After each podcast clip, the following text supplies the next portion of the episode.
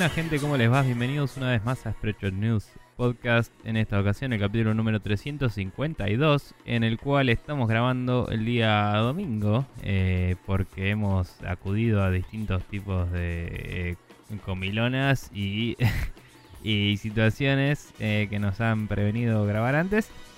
Eh, mi nombre es Nicolás Díaz Palermo y tengo resaca. Y del otro lado está Maximiliano Carrión con. Y que no, eh, no puedo caminar, no puedo mover Sí. más de 5 centímetros cualquier extremidad de mi cuerpo. Perfecto, de la atoración comidátil. Sí. Em, sí, yo ayer fui a comer locro a lo de Santi. Hizo 20 litros de locro eh, para toda su familia y amigos invitados. Y grandes momentos. Tuve un cumpleaños después. El viernes habíamos ido a comer a lo de Marce. eh, yo había comido asado al mediodía. Cualquiera. Bien. Cualquiera, un, todo. un fin de semana productivo para la comida. Así que sepan que este audio va a ser de calidad y que además... eh, no sabemos a- de qué calidad, pero va a ser de Claro. calidad. Pero además, en pos de eso, Maxi, voy a hacer algo que... Ya no estoy tan resaca, pero eh, me da como... ¿Viste cuando después de tomar mucho, como te dan ganas de comer algo eh, así dulce y cosas así? Porque te hace bien. El, el azúcar y las grasas te ayudan a procesar el chupi y tu cuerpo lo sabe, literalmente. Así que en pos de eso, voy a hacer algo nuevo para este podcast y cada tanto voy a mandarme una cucharada de dulce leche. Así que vamos a ver cómo sale eso. Ok, perfecto. Porque tengo un fondito acá de dulce de leche que me había quedado. Dije, che, no tengo una mierda para comer, porque así está la cosa en mi casa. y dije, bueno, voy a mandarme dulce de leche cada tanto. Quiero que lo sepan, tal vez eh, haya gente de esa que le gusta escuchar a- cuando masticamos algo que le interese y tal vez sea súper desagradable. Así que va con preaviso. Eh, pero Bien. bueno, voy a hacer eso mientras agradecemos a la gente acá. Va, Eh, los honores de la primera cucharada y ahí fue. Bueno, perfecto. Eh, vamos a agradecer entonces a toda la gente que nos escribió, nos dijo cosas, nos mencionó y compartió nuestro podcast y etcétera. Eh, arrancando por César Braco que nos mandó un email muy emotivo y muy lindo. La verdad, César, te agradecemos un Sí. montón por haber compartido todo lo que nos dijiste.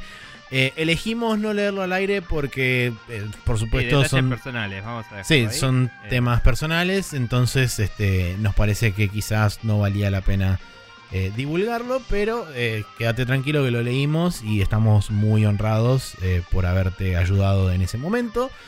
Em, también agradecemos a Rama Rossi, a Gastón Berezaga, a Neko Baquiani, a Jorge Peiret y Pyro de Persona No Se Cae. Eh, yo tengo un- también.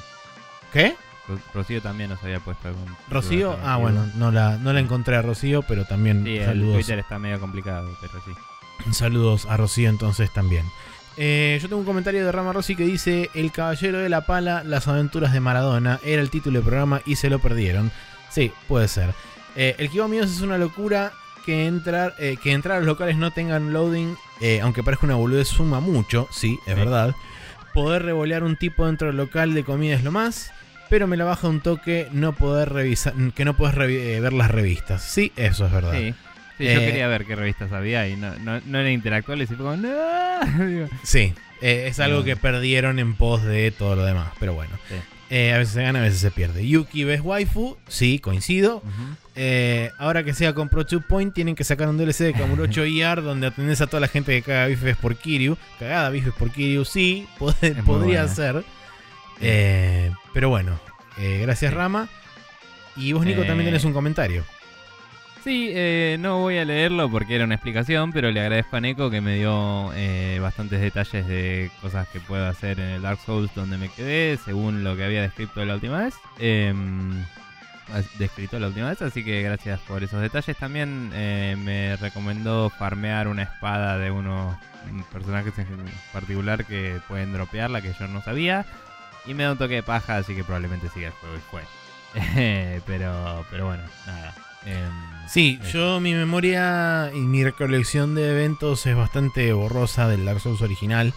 Porque no lo jugué tanto como jugué el Demon Souls, que fue el que más jugué Sí. de, de toda la saga Souls. Eh, y además, después de haberlo jugado en su momento original, no lo volví a jugar nunca, ni me compré el remaster ni nada. Entonces, buena parte de, de los recovecos y los pormenores del Dark Souls como que fueron perdiendo este lugar en mi memoria. Pero bueno, eh, para eso está Claro. Neko, que Neko lo jugó 200 millones de veces. Así que Está muy bien. Eh, Sabes que no, no sabía eso de él. O sea, sé que juega juegos japoneses todo el tiempo, pero no sabía que era fanático de los Souls por alguna razón. Idea. Pero bueno. Eh, bueno, Maxi, ¿cómo hace la gente para mandarnos mails, eh, mensajes, eh, comentarios, respuestas, etcétera? Bueno, para mandarnos un correo electrónico pueden, como hizo César Braco, escribirnos a spreadshotnews.gmail.com Si no, pueden pasar por facebook.com barra spreadshotnews, que es nuestra fanpage. Ahí tienen el post del programa y pueden dejarnos comentarios. Si no, por arroba spreadshotnews en Twitter, donde también pueden dejarnos ahí 280 caracteres, porque ahora son el doble de lo que eran hace como dos años ya. Así que no sé por qué lo sigo aclarando. Eh, y por último tenemos eh, el Google Forms, del, donde vamos a sacar una pregunta para la main quest de esta semana. Donde en el botón azul en contactados o en el post pineado en Twitter pueden acceder al mismo y dejarnos preguntas ahí o dudas o inquietudes que tengan. Y Hoy nosotros vamos a contestar una. De hecho, Hoy vamos a y contestar nos una, exactamente. otra Para, para agregar con otras para otro capítulo. Así es, pero de nuevo, si quieren este, pasar por ahí, pueden hacerlo y dejarnos sus dudas por ese medio. Eh, y si quieren, que está escrito acá, pueden dejarnos una review en Facebook ahora que no sabemos desde el momento en que las activamos para qué sirven o si sirven de algo, pero ahí están. La gente las usó y les agradecemos a los que las usaron y a los que todavía no lo usaron. Si quieren, pueden pasar y hacerlo también. Y si no, en iTunes probablemente sea mucho más útil. Pero Eh, sí, en iTunes nada. y en Coso, en Spotify, no sé cómo funciona, pero eh, por ahí escuchándonos muchas veces seguidas, hacen que haga algo Spotify y eso sirva también, quizás. Eh, no sé. sí, hagan cosas, chicos, por favor. Eh, estrellitas para todos. Pero bueno. Nada, eh, vamos a entonces pasar a lo que nos compete en este programa, que son los jueguitos que estuvimos jugando esta semana, por ejemplo.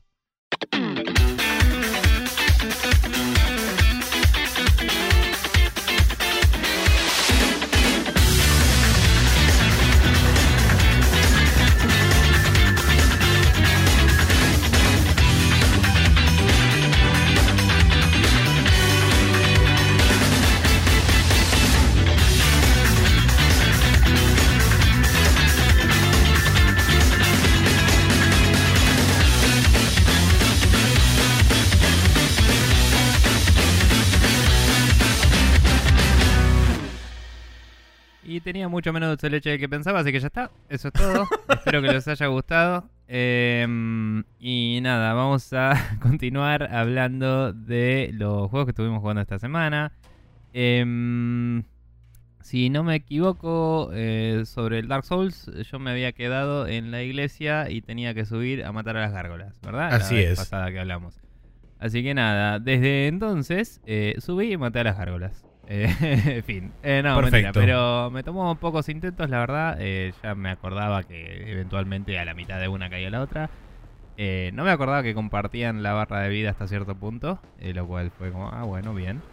Em, y con un con el build que tengo del personaje que es de destreza, es bastante fácil esquivar y, y matar, digamos. Estoy usando la armadura que tenés desde el principio del juego, que es la mejor por mucho tiempo, eh, por lo menos en la build de destreza, porque la mayoría de las otras son más pesadas y te alentan. Y, mm, Sobre todo cuando no tenés mucho endurance, que es la que te permite llevar más capacidad de carga, Sí. vamos a decir. Sí, sí, pero es como que realmente no, no vale la pena porque No. los que tienen más defensas tienen muy poca más defensa para lo que te frenan la movilidad, digamos. Eh, entonces lo único que sí conseguí un mejor escudo de los caballeros que hay dando vueltas por ahí en la iglesia.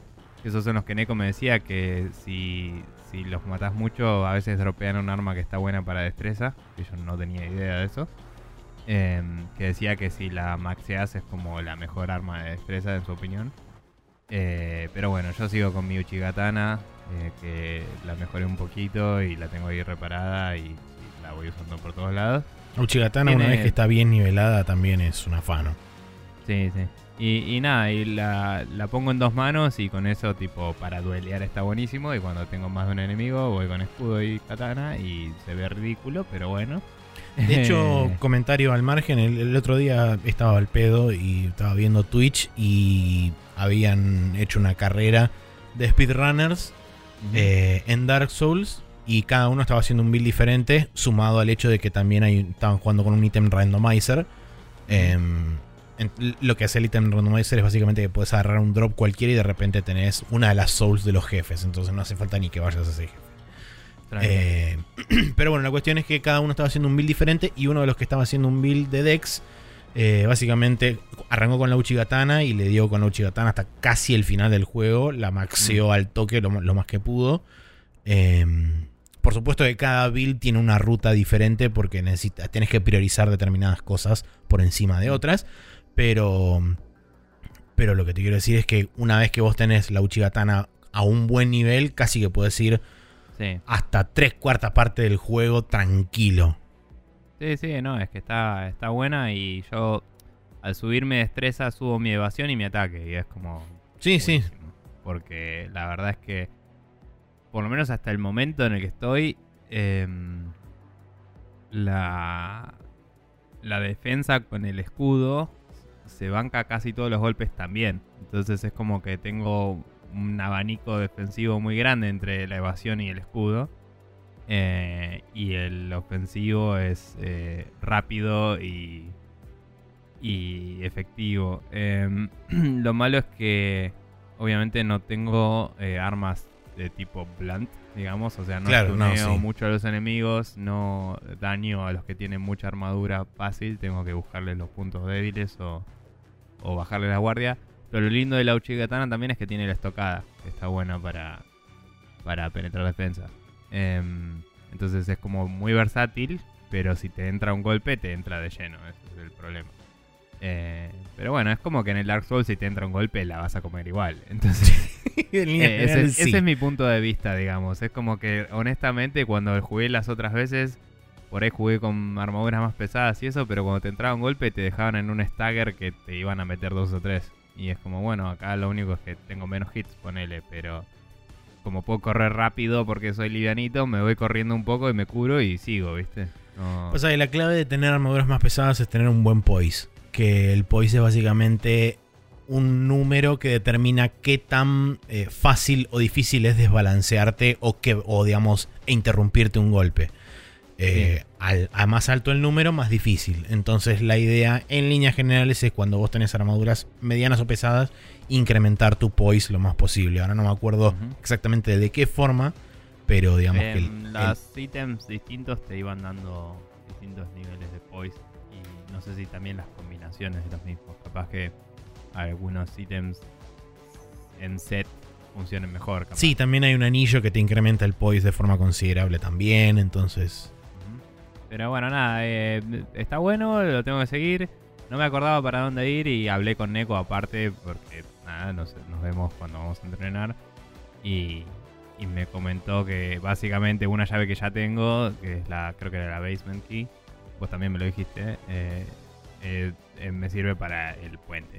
Y mm, yo sí le decía que viniendo del Demons y de mis recuerdos de este, esta es la primera vez que realmente el juego me lleva a... O sea, que, veo que el juego me lleva a un dead end y la única forma de seguir es volver hacia atrás a una puerta que si no lees las descripciones de los ítems y te fijas bien, eh, no tenés idea de que podés entrar ahí. Porque vos pasás de largo esa puerta, en su momento no la puedes usar y decís, bueno, volveré después.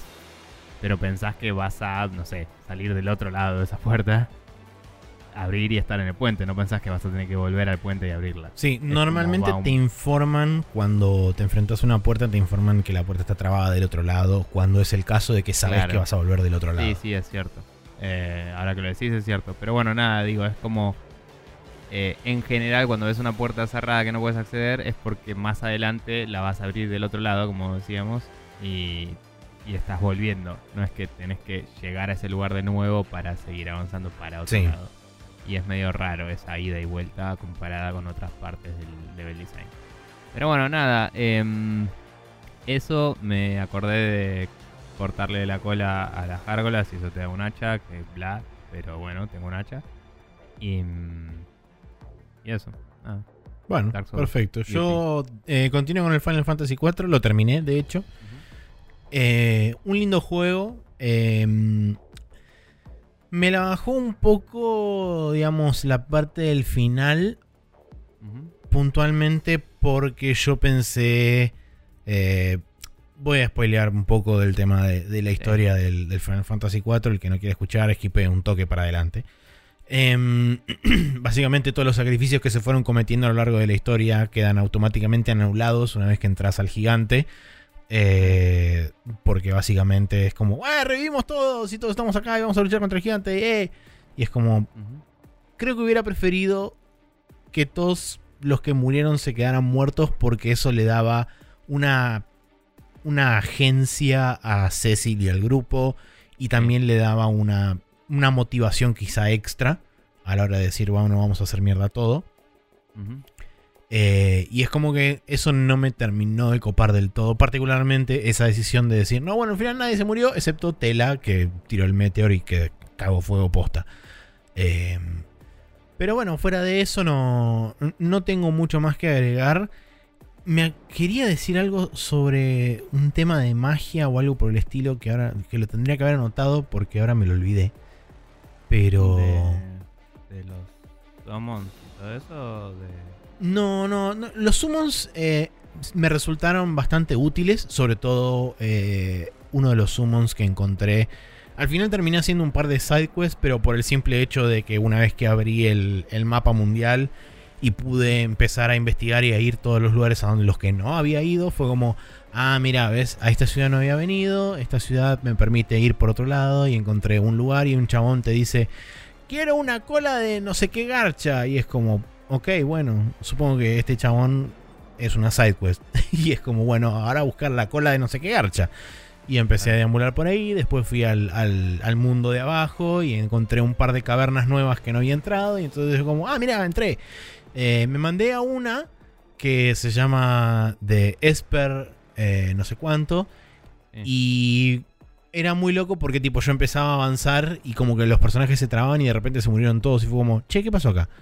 Eh, y cuando cargué de vuelta, di un paso, me fijé en, los ítems, o sea, en la, pantalla de, inventario, y vi que yo había entrado con el máximo HP en todos los personajes y de repente estaban los números, porque te aparece en verde el HP barra el, HP total. Eh, y no lo estaban, no estaba en verde, estaba, y estaban más abajo que el HP máximo. Entonces dije, ¿qué me está drenando el HP el piso? Entonces di un par de vueltas más y efectivamente sí, me estaba drenando el HP el piso. Como no sabía qué hacer, agarré, me fui a fijar una guía y busqué este, qué podía hacer al respecto. Y básicamente me dijeron, ¿tenés float? Sí, ponete float. Y fue como, solución. y gracias a eso pude investigar un, un, par de dungeons más que andaban por ahí. Que por supuesto al haberlos hecho fuera de tiempo hubo algo que me perdí, como por ejemplo llegué a una casa eh, en el medio de uno de estos dungeons donde había hadas eh, y había una cama y todas estaban hablando como que no, no te vayas Yang, eh, quédate acá, pero no lo podemos retener y qué sé yo.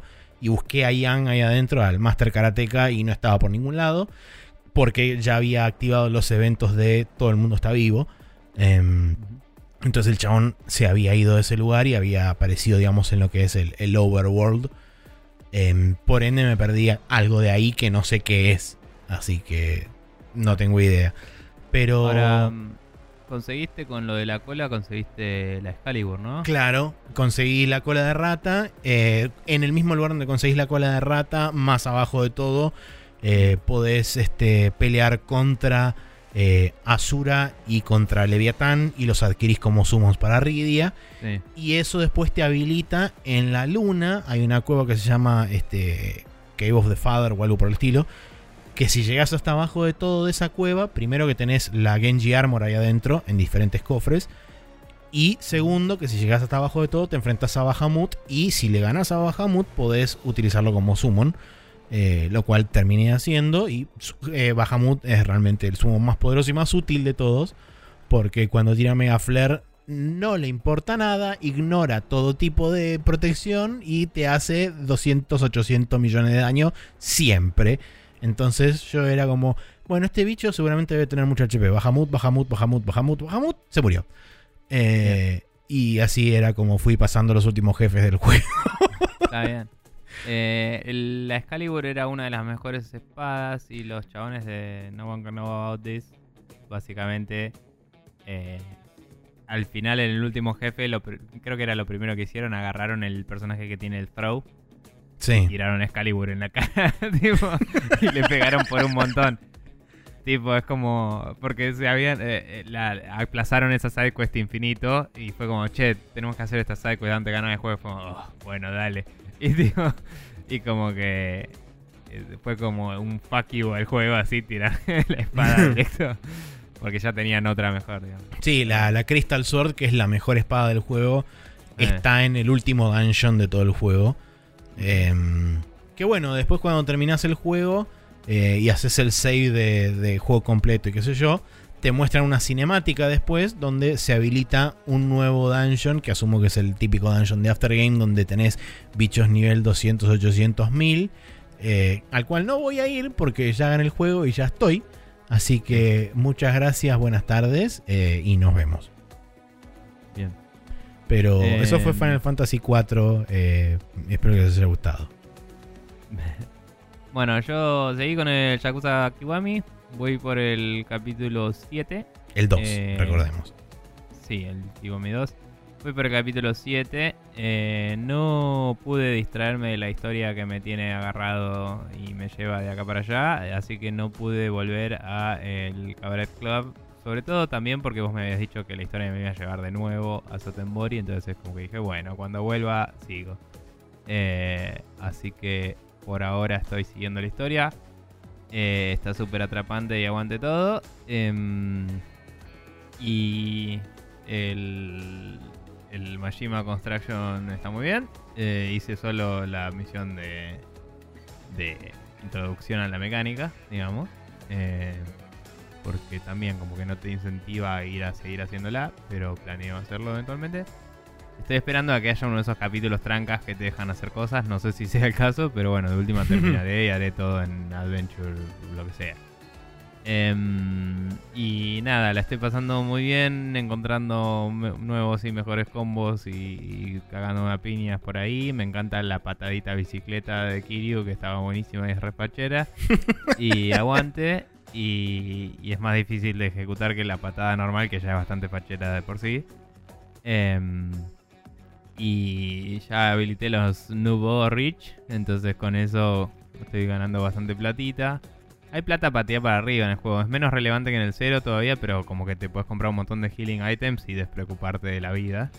Eh, Sí. Más allá de que las peleas también por el sistema de combate ser tan dinámico, es como que la única vez que realmente te complican son los boss fights. El resto del juego es mucho más fácil que los otros. Sí, Em, el, el problema es que el juego está, digamos, estructurado muy similar a como estaba estructurado el Yakuza 2 original. El problema es que hubo una adición que básicamente es lo que rompe la economía, que es el Cabaret Club. Una vez que vos en el Cabaret Club empezás a generar millones de, de yenes de, de entrada, es como que la plata realmente se vuelve un accesorio. Y para eso pusieron el, el Side Story de Majima, va, no el Side Story, el, el Construction Sarasa de Majima, que es básicamente el money sink del cabaret, porque es donde vos vas a ir a volcar los millones y millones de plata que tenés, porque una vez que tenés tanta plata, los ítems realmente no valen eh, lo suficientemente caro como para vos gastarte toda la plata en esos ítems, incluso si compras armas. Em, Bueno, pero eso, digamos, hoy me pasa. Eh, tipo, y no, no. Ya te digo, hice dos o tres vueltas de Cabaret Club y. Y nada, o sea, no lo seguís, ¿me entendés? O sea, siempre tengo plata claro. y. mm, Y obtenés plata. Hay, hay- hay un par de stats y cosas que cuando matás a los chabones te tiran platos de esos de plata y de oro. sí, eh, que los puedes vender en el. En el. en pawn shop. Ebisu Pawn Shop. Sí, y, mm, y como que hay un montón de cosas que puedes vender en el pawn shop que vas encontrando por ahí. Sí. Eh, todas las llavecitas que te encontrás para los lockers que tienen ítems, todo eso. Tipo, vendí un montón de boludeces y es como que siempre tengo plata para comprar lo que necesito siempre. Y las peleas te dan plata y todo te, te da plata siempre y nunca, nunca fue un problema. Eh, nunca tuve que grindear. Eh, pero a la vez el, combate es tan divertido que a diferencia del 0 y sobre todo del 1 diría, eh, que a veces me veía escapando de las peleas porque me echaba las bolas, Tipo, y era como quiero seguir la historia y esto me va a tomar mucho tiempo. Acá es como que veo chabones y es como, ¡ay! y voy derecho y... Lo único, que, lo único que me falta es que no puedo entrar de una a la pelea, sino que tiene la animación de introducción. Porque me encantaría ir corriendo y saltarle con una patada en la jeta. pero como a la GTA, digamos, ¿no? Como caerle al chabón, pero no se puede. Em, pero bueno, fuera de eso, cero quejas. Eh, está buenísimo todo, la estoy pasando súper y, y quiero ver para dónde sigue la cosa. Eh, ya estuve también en el ring del Underworld este que no me sale el nombre ahora, de Paradise. Eh, Paradise, ¿no? No. ¿Cómo se llama? Eh, Purgatory. Purgatory. Sí, Paradise era otro lugar. Qué loco. Eh, y nada, ya estuve ahí en el ring para la parte de la historia. No sé si también tienen el, la- El coliseo de después se te habilita más adelante para torneos y demás. Y, hice, hice una side quest que había que hacer. eh, que había que ganar un, un partido de. Creo que era Mahjong. Y Sí. tenía un ítem que te daba ventaja o algo así. Te hace Eh. autoganar la partida el ítem, sí. Ok, no sé, tenía ese ítem y me preguntó, ¿querés usarlo? Y dije, eh, sí, porque no sé jugar esto. Y gané y, y fue como, gracias, terminé la quest. Y es como, bueno, perfecto. Y seguí mi vida. sí. fue como, nailed it. Y seguí con mi vida. Y es como, o sea, no, no sé ni para qué carajo existía ese ítem, pero medio que me alegré de no tener que jugar ese, ese juego para esas sidequests, que no me interesaba aprender un juego entero solo para una quest que, por Dios, estaba esperando que no fuera una questline y que fuera solo una quest, y así parece que fue. Así que zafé. Eh, pero bueno, nada, eh, bien por el juego que, que te da la opción, digamos. Em, así que nada, divertido y eh, excepcional y increíble, como siempre. Bien. Eh, Maxi, Yo, por último, tengo más cartón a cero. Eh, estoy en lo que asumo yo que es la final. Eh, no la gané todavía, pero es cuestión de El- sentarme. ¿Eh? ¿La misma que estabas la semana pasada? No, la semana No. pasada te estabas acercando. eh. La semana pasada estaba en lo que sería, digamos, el último set de niveles antes de la final. Ahora estoy en la final propiamente dicho. Y me tomó, digamos, bastante tiempo llegar hasta ahí porque requiere mucha prueba y error todos estos niveles que estoy pasando. De hecho, eso me parece que es una crítica que tengo contra- en contra del juego. Que en lo que es el último, lo que sería el último set de niveles, eh, escala demasiado rápido, tanto en dificultad como en como en longitud. Los niveles son mucho más largos entonces donde vos cometes un error es automáticamente volver para atrás eh, y no tenés checkpoints en el medio. No se tornaron frustrantes pero estuvieron muy cerca eh, y además tienen el plus de que hubo un par de un par de niveles en particular que era básicamente memorizar eh, en qué puertas aparecían distintos tipos de enemigos para poder neutralizarlos lo más rápido posible. Porque hay enemigos que te causan muchos problemas. Que son dos, por lo menos a mí, dos, dos tipos en particular de enemigos me causan muchos problemas. Son primero el de la shotgun. Porque básicamente no dispara una única bala, sino que dispara varias que se van abriendo. Entonces tenés que tener mucha, mucha precaución a la hora de, de acercarte. Porque Claro, ¿Qué haces? ¿Le tenés que tirar un objeto de lejos o Podés o tirarle un objeto de lejos o bien esperar eh, cuando, cuando aparece el chabón suele tener digamos el chance no no suele tener siempre lo tiene eh, tiene eh, que el chabón recarga la escopeta y eso te da como un segundo extra para poder acercarte y bajarlo Eh, pero si estás muy lejos es como que perdiste Eh, y el segundo tipo de enemigo que también me causa problemas es el enemigo que tiene un Riot Shield, tiene un escudo y una, y una pistola. Porque básicamente cuando vos le vas a pegar el catanazo, el chabón pone el escudo y rebotás. Y cuando Ah, rebotás quedas medio como estuneado y te pega un tiro. Claro.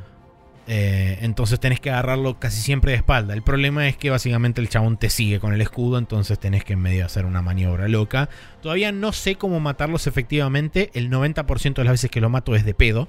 Entonces eh, es como medio que estoy revoleando una moneda al aire cada vez que me enfrento contra esos enemigos de decir, ok, bueno, esta vez lo mato o no lo mato. Pero eso es un caso, digamos, personal mío. Que esos dos tipos de enemigos me generan más problemas que cualquiera de los otros.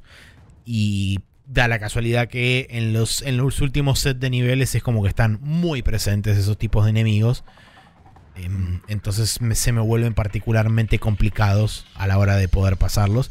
Y en la final donde estoy ahora es básicamente un wave shooter donde tenés que enfrentarte al jefe principal y además te van viniendo chabones de diferentes tipos y cuando llega, la, cuando llega el momento en que aparecen, los, aparecen de una esquina y de la otra, digamos, de, la pantalla.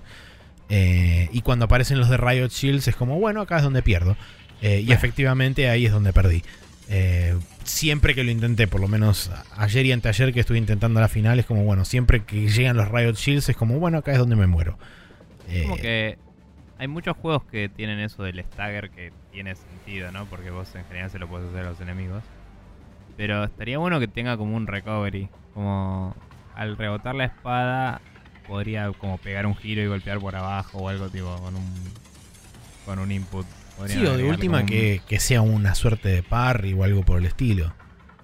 Claro, pero digo, no sé, podrían hacerle como una ventanita de tiempo que si le metes un input ahí te recuperas como para darte un chance. Sí. Eh, no sé, sería interesante y un poco más un poco menos videojuego y, más realista de, che, una persona podría recuperarse de esta situación un poco. Pero, pero bueno, nada, igual sí, es jueguito. Eh, sí, por eso. Eh, imagino yo que intentándolo varias veces durante el transcurso de esta próxima semana, en algún momento voy a tener la suerte justa como para bajar los dos Riot Shields que vienen y seguramente atrás me vengan dos de shotguns y me maten. Y entonces tenga que volver a empezar de vuelta. Pero bueno, este va a ser por lo menos un stage. Un stage extra más. Eh, así que nada, estoy. Asumo yo que de nuevo en la final del Katana Zero. Lo disfruté mucho hasta ahora. Eh, esta parte es como que me está eh, amargando un poco todo el resto. Porque. No tanto por lo que me está costando. Pero sí por la forma en que lo en que armaron ciertas cosas, como por ejemplo el hecho de, de nuevo, haber hecho tanta influencia sobre enemigos que, en particular, no es que se sientan baratos, sino que realmente no tenés chance de cometer un error. Y donde cometiste un error, perdiste todo el progreso en ese nivel. Y encima, para con los niveles se vuelven cada vez más largos a medida que más te acercas al final. Bueno, ya llegarás y lo lograrás o no. Sí. Y decidirás ahí si al final estaba bueno. Así es. No sé. Eh, yo en su momento lo quise el juego porque se veía muy interesante, pero cuando vi un poco a la gente jugar me pareció que era más simple de lo que me gustaría. Digamos, como que se volvía muy un puzzle de orden de ejecución más que de, de habilidad, en mi opinión. O sea, como que era timing y, y bueno, mato a este primero y este después. Y dije, mm, tal vez prefiero jugar otra cosa. Hmm. Pero no sé. Eh, igual tiene lo suyo. Pero bueno, em, esos son los juegos que estuvimos jugando esta semana. Vamos a pasar a hablar de noticias, que hay algunas para discutir. Y enseguida estamos de vuelta con ustedes.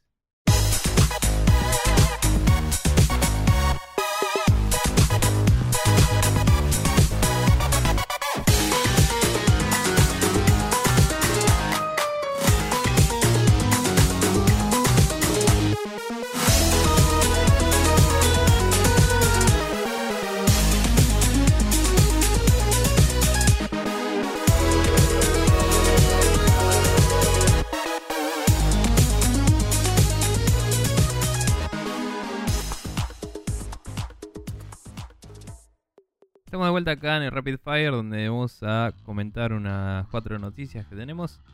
La primera es que Sony PlayStation eh, Productions eh, es, eh, perdón, Sony establece PlayStation Productions, que es una especie de empresa subsidiaria la cual se va a encargar de llevar al cine a sus algunas de sus franquicias de juegos más conocidas. Cine y televisión, porque dijeron tanto series como películas. Ok. Em, bueno, tal vez sea internet, pero no sabemos, sí, puede ser. Em, ah, verdad, sí. Cuestión que, eh, nada, hay rumores hace 17.000 años de la película de Uncharted y la película de Last of Us y qué sé yo, y es como, bueno, eventualmente tal vez cosas. sí, no eh, sé. mm, Principalmente eh, la, la película de Uncharted estaba bajo el ala de Sony Pictures, así que intuyo yo que esto eventualmente terminará tomando el control de eso de alguna forma. Y por otro lado, la película Uncharted hace 17 millones de años que viene Sí. siendo anunciada y con problemas, ambas cosas. Sí. Eh, porque cambió de director 400 veces, cambió de guion como 50, cambió de personajes como 200. eh, y nada, y todavía está ahí en veremos. Pero bueno, la idea es que a través de este PlayStation Productions ellos puedan retener un poco más del control creativo y de, en la hora de, a la hora de decidir eh, qué franquicias de adaptar y qué franquicias no, de qué forma, etcétera. Sí, que dicen que no tienen un plan definido de momento, es una es más bien una eh, movida estratégica, como decís, eh, preparando el terreno para eso. Que debo decir que más allá de que es estúpido y no deberían hacerlo, si lo vas a hacer, hacer un estudio dedicado que tenga los intereses del brand eh, arriba que, que solo hacer una película y tildar cajitas. Igual van a tildar cajitas, ¿no? Pero digo, Obvio. que las cajitas las dibuje el señor PlayStation y no el señor Sony, me parece que es la forma más amena de hacerlo. Insisto, es estúpido y no lo hagan, gracias. Eh, pero bueno. Em, siguiente noticia, Maxi. Sí, siguiente noticia es que eh, aparentemente sería el fin de una era porque Razer cierra definitivamente el store de la UIA el 25 de junio. Eh, Que nadie dan- sabía que seguía abierta. Eh, yo tampoco. Bueno. Tampoco sabía que Razer había comprado la UIA, así que eso es como un- fue una doble noticia para mí. Primero Claro. que Razer había comprado la UIA y segundo que todavía el store estaba abierto de la UIA. Mm. Eh, el fin pero de bueno, una nada. era que no sabíamos que había, básicamente. Y también, o sea, es una noticia tripartita. Eh, pero bueno, la cuestión es que eso, para la gente que todavía está utilizando el chirimbolo este, sepan que en aproximadamente un mes va a dejar de andar el store y no van a poder comprar jueguitos de Android nunca más. En ese ah, cachivache.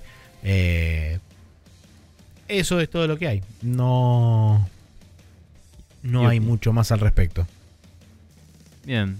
Em, Si querés, podemos mencionar de forma tangencial la, la otra consolita que. Este, se anunció la muerte de esta consolita y se anunció el nacimiento de otra consolita que es la de la manija.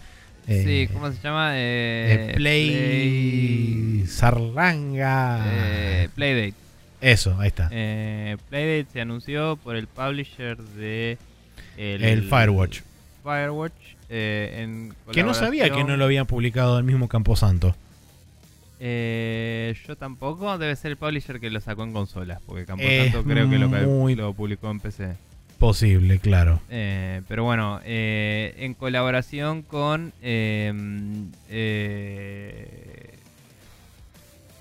algo University, ¿cómo mierda se llama? Estoy buscando. The Play que el Boutique Gaming Handler with a Crank. No. Tengo eh, un coso de esta gente por ahí y no me acuerdo el nombre. Eh, me sale MIT? Texas No. Que no es, no. No, es un... eh, ah, puta madre. Eh, no, lo voy a buscar porque no vamos a ir a ningún lado con todo Bueno, esto. perfecto. Eh, pero... Sí, esto debería haber estado preparado, pero me acuerdo recién que estaba la consola no- de la manivela. no tenemos la noticia anotada, entonces es todo de momento. Y ya fue establecido que este iba a ser un episodio de calidad, chicos. ¿Qué más Mm. calidad que producir en vivo? cosas en vivo. todo, tratar de acordarme cómo carajo se llama esta cosa que estoy googleando, para después acordarme cómo se llama la otra cosa. Pero. Eh, a ver, espérate. eh, Playdate University. Algo así tiene que salir con eso. Eh, no, sale nada que ver. Bien, perfecto. eh. No me acuerdo, Maxi. Y, eh, podemos no mencionar la consola. no. Pero bueno, es una consolita que va a tener juegos eh, integrados de varios desarrolladores, de varios diseñadores famosos, debemos decir. Incluido el de El Katamari Damacy y también estaba Bennett Foddy, eh, el de. Bennett Foddy, sí, el de el del Getting Coop. Over It with Bennett Foddy y el Coop y eh, el Club y algunos más. Eh, gente que sin dudas hace cosas experimentales y locas, así que hacerlo en una pequeña consola portátil que tiene una manivela, literal, tiene una manivela en el costado que sirve para eh, input, básicamente. O sea, vos podés darle manijita y eso eh, le va le da al procesador un valor que puedes usar para programar un juego. Eh, a mí me pareció simpática y linda. Sale caro, sale como 150 dólares. 150 va a salir a la, dólares. va a salir a la venta principio del año que viene, decían. Sí, Eh, eh, 2020 y los 12 juegos que vienen incluidos dentro del aparatito eh, se los conoce como temporada 1 de juegos, porque aparentemente más adelante en el tiempo van a ir saliendo juegos nuevos que no sé de qué forma los agregarán a la consola. eh, pero bueno, la cuestión es que... Probablemente tenga un- una ficha USB y la puedas actualizar o algo así. Eh, tiene una batería interna em, que no, no vi si decía cómo se recargaba. Y eh, tiene una pantalla blanco y negro que no tiene backlight. Es más estilo... de- no, no sé qué tipo de pantalla es. Creo que es una de simple de, un LCD de blanco y negro, digamos. Pero no, Sí, no sabría El decir. software developer se llama Panic. Está bien, no, igual estaba pensando en el.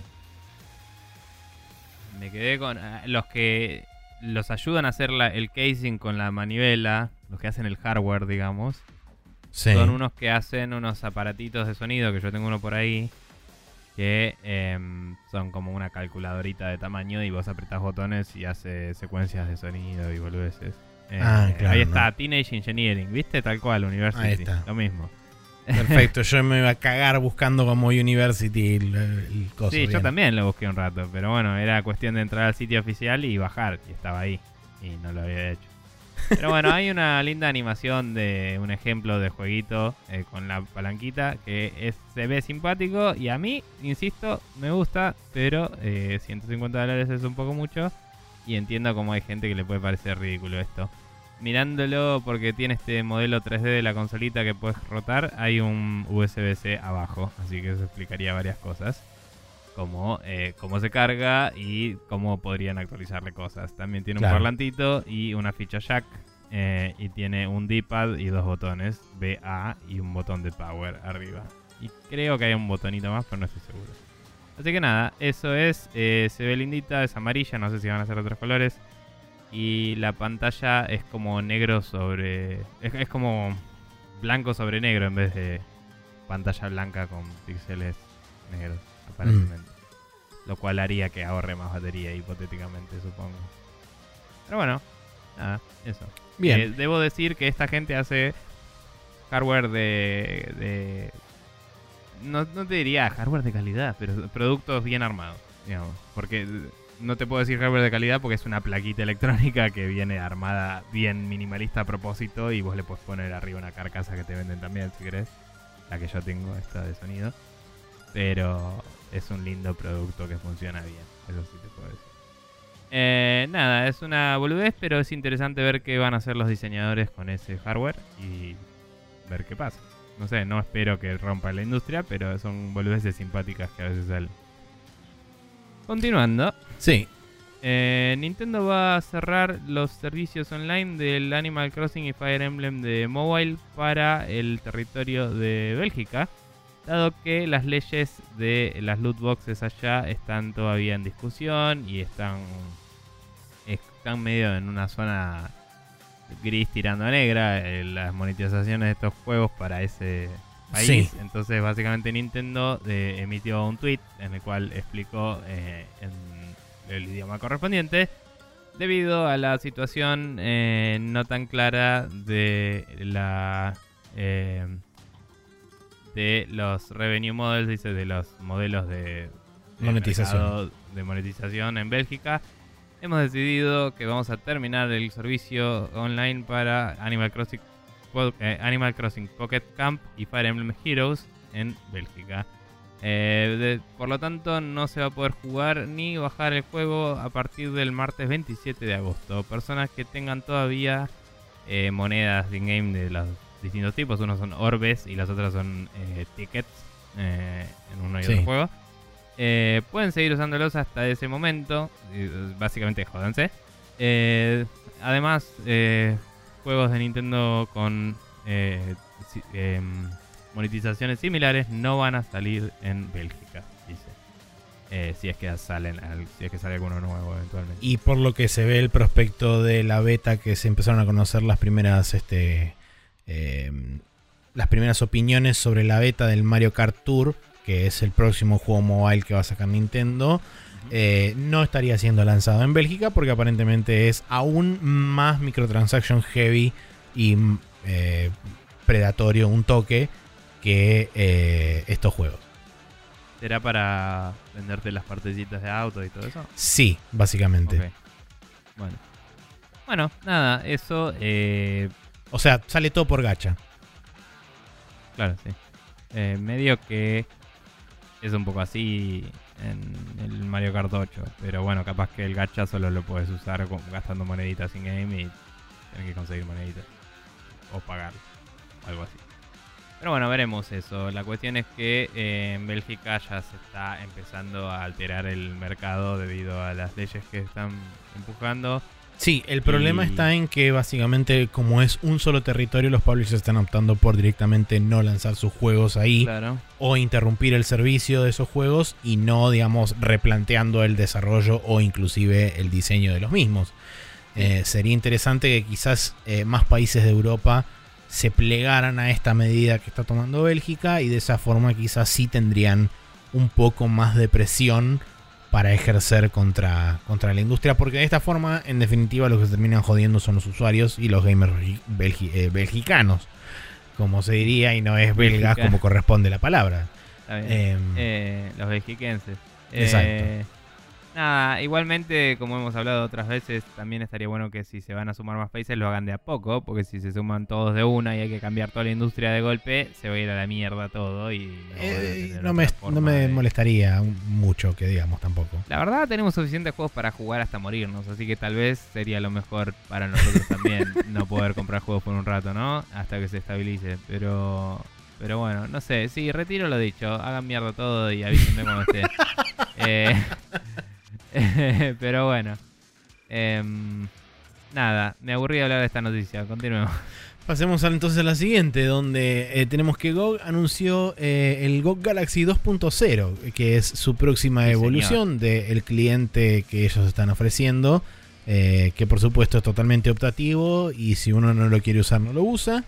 Ajá. Pero uno, de los, uno de los agregados que va a tener este GOG Galaxy 2.0 es que va a ofrecer la posibilidad de centralizar no solo la lista de amigos eh, de en, en un solo lugar, independientemente de donde vos tengas tu lista de amigos, sino que también va a permitir la posibilidad de centralizar toda tu, todo tu catálogo de videojuegos aparentemente incluyendo juegos de consola, por supuesto que no los vas a poder lanzar, pero sí los vas a poder tener presentes a todos en un mismo lugar para poder saber qué juegos tenés y qué juegos no. Ver el progreso, los achievements. Exacto, ver progreso, achievements eh, y demás cosas. Eh, Está es- bueno para eh, cuando se vaya la industria de la mierda y tenemos que jugar nuestro backlog. Exacto. saber qué tenemos. Eh, también se pueden agregar juegos que no estén soportados por la plataforma, como Launcher. O sea, si vos querés lanzar, no sé, un juego que le compraste directo a un developer y no está en ninguna plataforma, o, o, o sí está, pero vos lo compraste directo en el sitio del developer. O uno que te bajaste super pirata, que no lo avalamos la piratería, bla, bla, bla. Pero bueno, ponele. eh, lo puedes poner ahí y lo lanzás desde el launcher sin problema. Entonces es una buena idea tener todo agregado ahí, tener toda tu biblioteca entera organizada en un lugar. Eh, es astuto, hay que ver cómo queda la interfaz, que también funcionan los filtros para encontrar las cosas y si van a Sí. tener herramientas copadas para... ¿Cómo vas a eh, cargar? ¿Cómo vas a hacer para, para generar esa, inte- esa integración? Porque imagino yo que Eh. te vas a tener que ver con cuánto servicio vos tengas para que sí, ellos puedan son- pulear de alguna forma esa data. O sea, eh, ellos, eh, si hay algo que sabe GOG es de eh, abogados. y Sí, deben verdad. haber estado investigando los, los términos de uso de cada servicio, porque están las APIs públicas para conectarte a todos estos otros servicios. Vos puedes Ujú. loguearte y unir cuenta de Nintendo con cuenta de Gmail, puedes unir la cuenta de PlayStation con Facebook, puedes unir la cuenta de Steam con PlayStation, puedes unir un montón de cuentas entre sí, entonces lo único que tenés que hacer es loguearte en cada una de esas cuentas dentro de GOG y GOG puede eh, pedirle acceso a través de estas APIs, eh, que de nuevo para quienes no escuchan hace rato la explicación son Application Programming Interfaces, ¿no? Son como eh, acceso controlado que te permite el developer a sus datos. Es como, bueno, vos querés acceder a estos datos, usa estos métodos que yo te pongo acá y vas a tener que cumplir con este protocolo, que es como un medio de comunicación. Tipo, vos tenés que responder a estos mensajes y tenés que decirme quién sos y tenés que darme estos datos y yo te doy esta información. Em, entonces, bueno, cumpliendo con todo eso, ellos podrían empezar a pulear y decir, bueno, agarro los trofeos de PlayStation, agarro los eh, achievements de eh, Xbox, agarro el tiempo de juego de Nintendo y te muestro después todos los stats en un agregado y te digo, bueno, este juego lo tenés en estas plataformas, en este tenés este progreso, en este tenés este. Y lo que yo quiero ver es cómo va a quedar. Ya, ya hay un par de screenshots y boludeces, pero quiero ver cómo va a quedar toda la UI, cómo va a haber filtros, si quiero buscar tipo, uy, hoy quiero jugar un juego de aventura y si busco aventura a ver qué me sale, ¿viste? O, o cómo va a funcionar en ese sentido, porque eh, managear el backlog es una cosa que a mí no me gusta en general eh, hacer un approach eh, sistemático del backlog, ¿no? De decir, bueno, voy a jugar todo mi backlog en este orden. Pero sí me gusta cada tanto decir, ah, quiero jugar algo de este tipo, como vos dijiste que un par de veces hiciste mirando Steam. En vez de mirar la lista, estaría bueno decir, che, quiero jugar un RPG y buscar el RPG que te sugiera. Sí. Pero bueno. Eh, tipo, quiero jugar un RPG en la Switch porque me voy a ir de viaje. Y es como, bueno, tenés esto.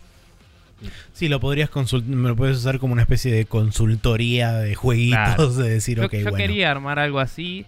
eh, esto es un paréntesis. Quería armar algo así porque lo había sugerido nuestro amigo Pedro. Eh, él quería armar algo así. Es un pajero y no lo hizo. Yo le dije, lo voy a hacer yo. Soy un pajero y no lo hice. Y, Y ahora vino GOG y dijo, lo voy a hacer yo, y lo está haciendo. Claro, y lo está haciendo. Y, eh, pero ellos tienen millones de dólares, así que no vale. Em, pero lo que digo es, eh, yo lo estaba empezando a encarar y lo iba a hacer usando la base de datos de Giant Bomb, que es gratis. Eh, pero después me enteré que estaba el How Long to Beat del sitio, ¿no? Eh, y How Long to Beat, esa información eh, no te dan APIs para usarla, pero hubiera sido muy buena, porque a mí me hubiera gustado decir, che, tengo, no sé, 20 horas en el próximo mes para jugar algo y me gustaría que fuera una aventura, ponele. De ahí ya te puedes dar. Ah, puedes pasarte este juego entero en un mes. Y es como, está bueno eso, porque si querés ir completándolos, está bueno. Em, entonces, a mí me hubiera gustado ir por ahí, pero no podía hacer eso. Sin embargo, GOG tiene los datos suficientes como para extrapolar esos datos y quizás hacer eso, inclusive. Entonces, digo, eh, la promesa. La promesa que da GOG es una, pero digo, me gustaría ver a dónde va con esto porque las posibilidades son básicamente hacia donde a mí me hubiera gustado llegar a un proyecto así. Eh, y quiero ver cómo lo llevan y, y qué tan anillo al dedo me viene, básicamente. Pero bueno, y espero que algún día haya una, una app mobile, porque si se van a enfocar en esto de traquear el progreso, que justamente no pueden hacer mucho más con lo de consola, me gustaría que haya una app en el celular también para consultar esas cosas.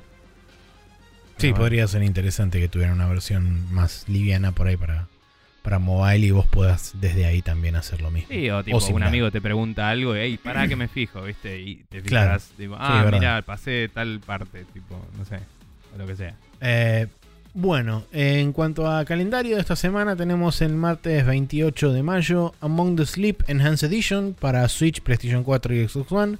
El Blood and Truth para PlayStation 4, que es un first person shooter en VR, es el que originalmente era conocido como London Heist. Eh, el Brothers, A Tale of Two Sons para Nintendo Switch, que viene con soporte para dos jugadores, derrotando Sí. absolutamente el concepto de jugar con un análogo y el otro análogo y el otro hermano. Eh, The bueno, House técnicamente es lo mismo, porque uno tiene un análogo y el otro tiene el otro. Eh, ponele. Eh, The, House dos in manos Fata, distintas. The House in Fata Morgana, Dream of the Revenants Edition para PlayStation Vita, que es una visual novel, obviamente, con ese nombre. Eh, el miércoles 29 del- de mayo tenemos el Oxygen Not Included para Windows, Mac y Linux, que es un survival horror, no, un survival y un simulation eh, game de esta gente que hizo el, El- Don't sí, Starve. el- Sí, de Clay. Los Eso, de- Clay. el jueves 30 tenemos el Outer Wilds para Windows y Xbox One, que es un juego de aventura. Y el viernes 31 tenemos el Cricket 2019 para Switch, PlayStation 4 y Xbox One. Y el PixArk para Windows, Switch, PlayStation 4 y Xbox One. Ok, que anda a saber qué carajo es. Pero Sí. Dice Sandbox, pero no sé qué carajo es. No Bien. sé. Eh, vamos a cerrar ahí este tema y vamos a pasar a eh, la main quest donde vamos a discutir unas preguntas que nos han enviado. Eh, nos envió uno de nuestros oyentes, el Indio Mufa. Y estaremos en breve con eso.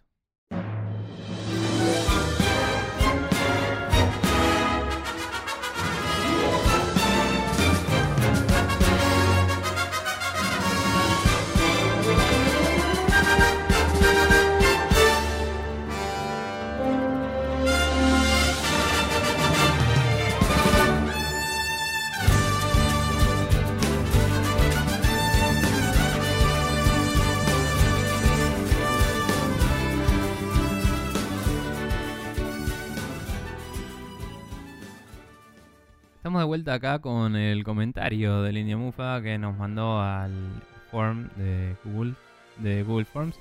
Que pueden encontrarlo, recordamos, en el tweet piñado en Twitter o en el botón de contactas en Facebook. Eh, ¿Sabes qué podríamos hacer? Ya que se lo recomendé a los chicos de Café Fandango y, y todo eso. Es nuestra, sí. barra preguntas. Claro, algo así. Vamos a armar algo. Eh, pero bueno. Bien, continuando. El indio Mufa pasa y dice: Buenas, buenas, primera vez que escribo, pero los escucho hace bastante. La pregunta, dos puntos. eh, creo, Dos Creemos que estaba. Sí, creemos que estaba dictándole a su teclado o algo porque eh, escribe dos puntos varias veces y es como. eh, En, en palabras, digamos, y, y nos desconcertó un poco. De hecho, ahora lo leí y lo leí directamente. Pero Bueno, la pregunta. eh, leí en un artículo que el porcentaje de gente que termina los juegos es cada vez menor. Entre 10 y 50%. ¿Qué opinan de esto? ¿Es algo de la época o siempre fue así? ¿Qué porce- ¿En qué porcentaje andan ustedes? Que nosotros decidimos interpretar esa pregunta como qué porcentaje de juegos terminamos. Porque si no es medio como que tengo que decirte el porcentaje por cada juego que jugué en mi vida, básicamente. Eh, después dice otra cosa. eh, ¿Es justa una review negativa sobre un juego que no llegaste ni a la mitad? Porque imagino que la mayoría de los reviews de usuarios vienen de ahí, dice. Eh, aprovecho para felicitarlos por el podcast, mucha sabiduría, saludos y después nos da eh, dos eh, artículos de referencia Así que usó. Eh, uno es de eh, la república.pe eh, y el otro es de tarreo.com. No conozco ninguna de estas dos páginas para nada, honestamente. Pero la de tarreo.com tiene algunos porcentajes eh, que podemos leer antes de contestar las preguntas, si querés. Solo Sí, la de, la de la República también tiene una lista abajo de todo cerca del Ah, final. no la había visto, perdón. este, que tiene porcentaje de juego que lo pasaron por completo y el juego eh, no están ordenados en ningún orden en particular, pero digamos que tenemos una lista em, en ambos casos que creo que es la eh, misma, de hecho, ahora que estoy viendo, o muy similar. Sí, puede ser. Bueno, esto salió de eh, data que aportó PlayStation, aparentemente. Sí. Eh, o que salió de la plataforma en PlayStation, por ahí hay gente que consulta los trofeos, no sé. Eh, pero bueno, de los 12 juegos más exitosos eh, del año pasado de PlayStation, hay 22% de jugadores que jugaron el Red Dead Redemption 2 y lo pasaron. Eh, nada más. El Spider-Man, solo el 50%, 50,3%. El God of War 53,6. El Far Cry 35,8. Far Cry 5, perdón. El Dead Cells 15%, que quizás es el que más sentido tiene porque es un Un roguelike. Y ah, por ahí puedes no ganarlo, pero jugarlo mil veces y igual considerar que lo jugaste todo, digamos, podríamos decir. Eh, el Assassin's Creed Odyssey está en un 24,6%. eh, que en realidad es anterior a ese juego. No, No, el el- Odyssey es el, el año Odyssey pasado, es el de este año. Eh, Perdón, el del año pasado. eh, Bien, Persona 5, 34,8. Eh, Kiwami 2, 49,1. Eh, Uncharted 4, A Thief's End, 41,7. Sí, estos en realidad son los más populares del año pasado, pero no son del año pasado. Porque son. Sí, es, es una lista de juegos populares de Eh. PlayStation 4. Sí, sí, sí. Eh, y después Detroit Become Human eh, dice que es 61,7. Que es el que más han completado los jugadores de toda la lista. eh, que tiene sentido también porque es un juego lineal que no creo que se pueda perder del todo, entre comillas. Eh, después el Darksiders 3, 37,9. Que me sorprende que esté listado como juego popular, pero bueno. El Crash Bandicoot 12,6. Que eh, tiene sentido porque la física de ese juego estaba mal. Sí. Y, y porque es una trilogía y capaz que la gente juega al 1 y listo. También. Sí, habría que ver en este caso particular qué se considera como juego terminado, porque los tres juegos venían dentro de una misma unidad. Entonces no sé cómo manejan eso, si consideran que es- terminaron un- uno de los tres juegos, consideran como terminado eso, o es un tercio del total. de cualquier forma, vamos a tomar eso solo como datos. Sí, no, seguro. anecdóticos, y vamos a centrarnos en las preguntas que nos Con respecto al tema de. Me parece es más apropiado por ahí empezar por la pregunta del medio, que es: ¿es algo de la época o siempre fue así? Em, quizá en un principio no era tan así. Es como que esto se volvió más, más, más y más una tendencia a medida que fue pasando el tiempo. eh, y fueron aumentando la cantidad de. de, de oferta a la hora de- de juegos disponibles. Y principalmente también tiene que ver, creo, con un tema de diseño. Porque nosotros cuando estábamos estudiando, eh, a nosotros ya nos habían planteado que solamente en promedio era el 20 entre el 25 y el 30% de las personas llega al final Sí. de los juegos. Ya en ese momento, y estamos hablando del año 2007, 2006. Sí, y yo te digo. O sea, voy a hacer un recap medio eh, extendido de varios factores que me parece que influyen. Mm. Pero antes de contexto, te digo, yo hasta que no empecé a estudiar, muy pocos juegos había ganado en mi vida. Después me puse como, sí, ¿por qué no estoy ganando mis juegos? Y me puse a ganarlos. Eh, que también fue cuando conseguí laburo y empecé a comprármelos. Que eso me los revalorizó un poco. ¿no? Sí, es verdad. Porque cuando estaba pirateando era como que no tenía ninguna obligación para con mi orgullo de haber gastado plata en algo, ¿no? Y después se invirtió eso en que tengo más juegos de los que puedo jugar aunque los haya comprado. Y, y algunos me los compré y no me gustaron y dije, se van a cagar. Pero eso es una conversación que tenemos después. Eh, pero bueno, digo, para mí que factores influyentes hay varios. Uno es, hay juegos que están diseñados como el Rogue y el- los roguelikes y todos esos que son más... eh, cada vez que los visitas se regenera todo de nuevo y no está pensado para que los ganes. Entonces esos son difíciles de medir si alguna vez cambió el porcentaje o no. Segundo, antes estas mediciones no existían directamente. No tenías la data dura, entonces imposible verificar si es algo de la época o no. Me parece que siempre existió esto, pero antes había más una política, no una política, una cultura de consumo más de me compro uno a la vez. En parte porque el- los juegos eran menos popularizados y eh, los niños tenían que gastar sus ahorros para comprárselos. eh, Y en- también no había tanta demanda. También, pero lo que perdón, digo no había es- tanta oferta, mejor dicho. Sí, sí, o sea, también, pero lo que digo es, sos un nene que te- se quiere comprar seis juegos, se compra uno porque no hay plata. Por supuesto. Eran caros, eh, había que justificarle a tus viejos comprártelo, ¿no? Estoy hablando de Estados Unidos en esa época, acá era 5 pesos la copia, tipo así.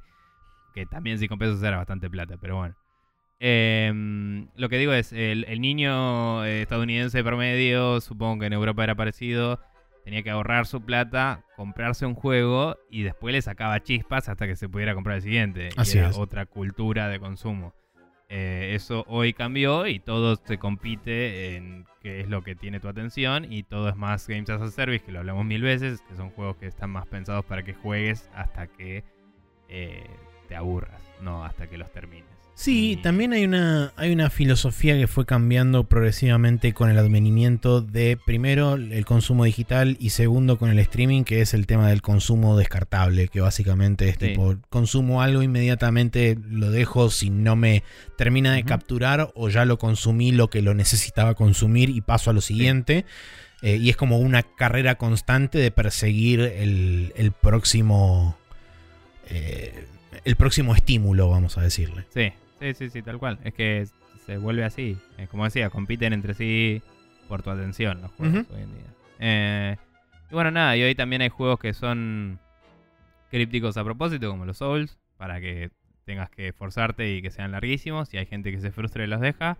Y hay gente que los juega por muchísimo tiempo y no los gana, pero igual no está como enojado o no es que no lo... eh, No sé, hay gente que, como vos decís, dice, ya jugué suficiente este juego, gracias. Tipo, y no es que está mal, está perfecto.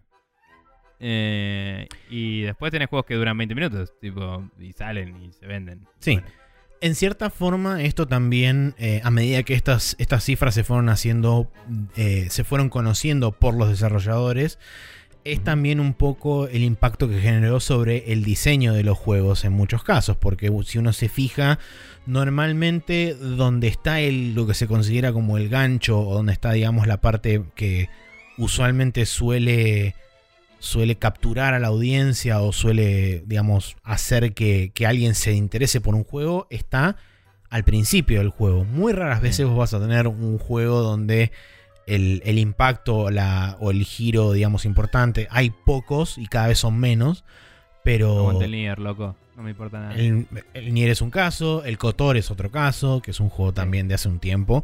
Eh, pero lo que voy es que normalmente siempre se busca tener, digamos, los momentos importantes o los momentos grandes o los momentos bombásticos al principio del juego y se diseña de esa forma porque se sabe que va a haber muy poca gente que llegue a, exper- a experimentar el 100% de la historia. Y en cierta forma también es por esa razón que en muchos casos las historias terminan eh, con, con finales chotos o con finales que no son satisfactorios o con finales mediocres porque se sabe que va a haber poca Arkham gente que llega hasta ahí, Sí. Un saludo al Arkham Asylum, por ejemplo. por ejemplo.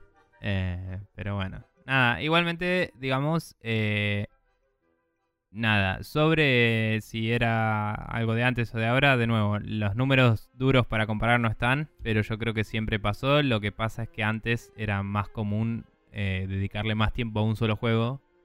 Entonces por ahí el porcentaje era otro. Pero yo creo que siempre pasó que la gente jugaba un juego y no lo terminaba necesariamente. Seguro. Y después está la discusión aparte de necesitas o no terminar los juegos, que es lo que decíamos, ¿no? O sea, hablando de lo que nosotros eh, nos pasa con respecto a esto, ¿no? Que es la, la primera pregunta de qué opinan de esto.